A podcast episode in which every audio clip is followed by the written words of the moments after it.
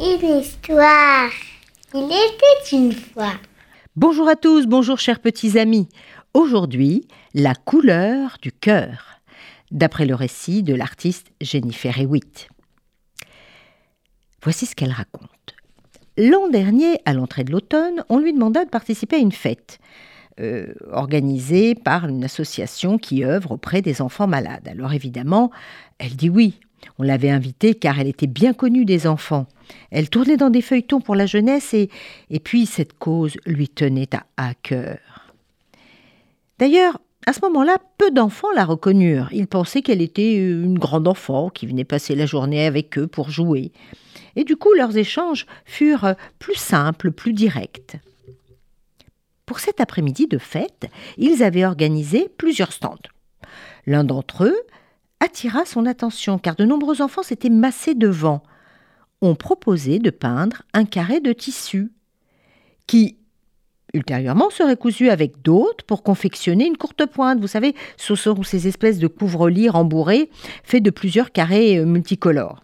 Et puis, ce cadeau, fait par les enfants malades, serait offert à un homme qui avait consacré une bonne partie de sa vie à cette association et qui était à la veille de prendre sa retraite.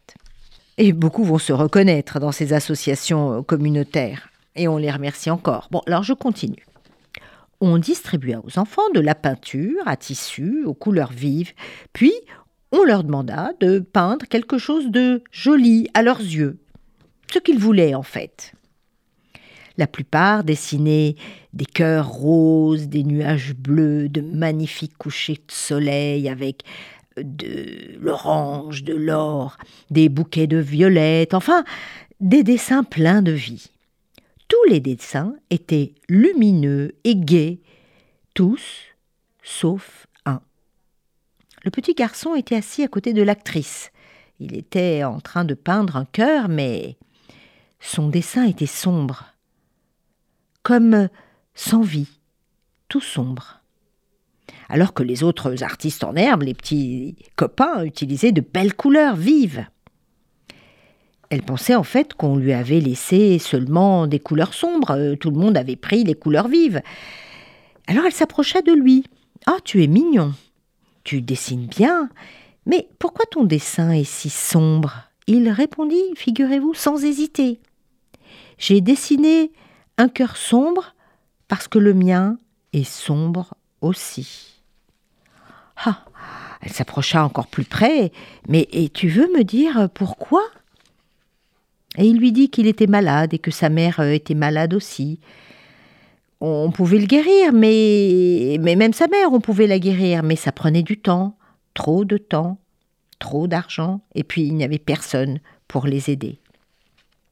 Alors elle lui dit combien elle était désolée qu'il soit malade, et elle comprenait les raisons de sa tristesse.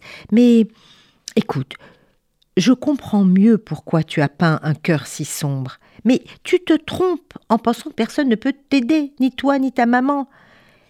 Elle l'expliqua qu'il existait des traitements pour les soigner, bien sûr, mais que entre-temps, il existait des choses qu'on pouvait faire et qui allaient les aider à retrouver le sourire.